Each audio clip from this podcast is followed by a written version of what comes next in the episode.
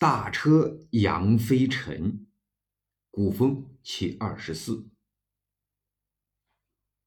大车扬飞尘，庭午暗阡陌。中贵多黄金，连云开甲宅。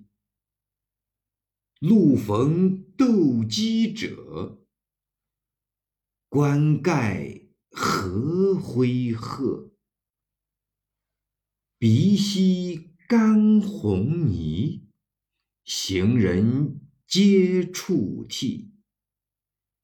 事无洗耳翁，谁知尧与唾？庭午，正午，日在中，曰庭午。阡陌，田间小路，此指道路。中贵，得宠的宦官。贾宅，高屋大厦。连云，喻其高大。如接云霄。唐时民间在清明时有斗鸡之习，玄宗为楚王时好此戏，即即位置鸡坊于两宫间。所长安雄鸡，金毫铁具，养于机坊，选六军小儿五百人训教。上好之，下尤甚。诸王公贵族倾家破产事鸡，都中男女以弄鸡为事。有少年贾昌者，长安宣阳里人，矫健过人，善应对，解鸟语，尤善调教斗鸡。被玄宗招入为五百小儿长，金帛之赐，日至其家。开元十三年，龙鸡三百，从玄宗东封泰山，父死，县官为葬器丧车。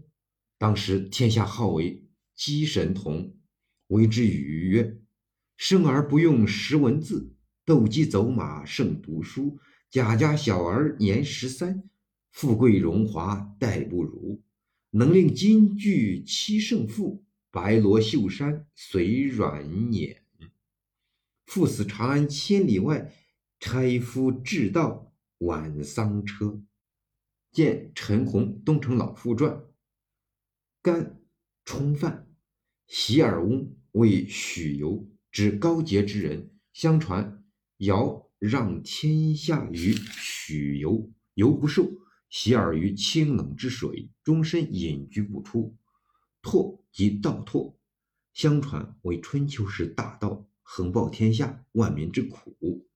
两句为世无高识之人，致使咸鱼颠倒，清浊不分。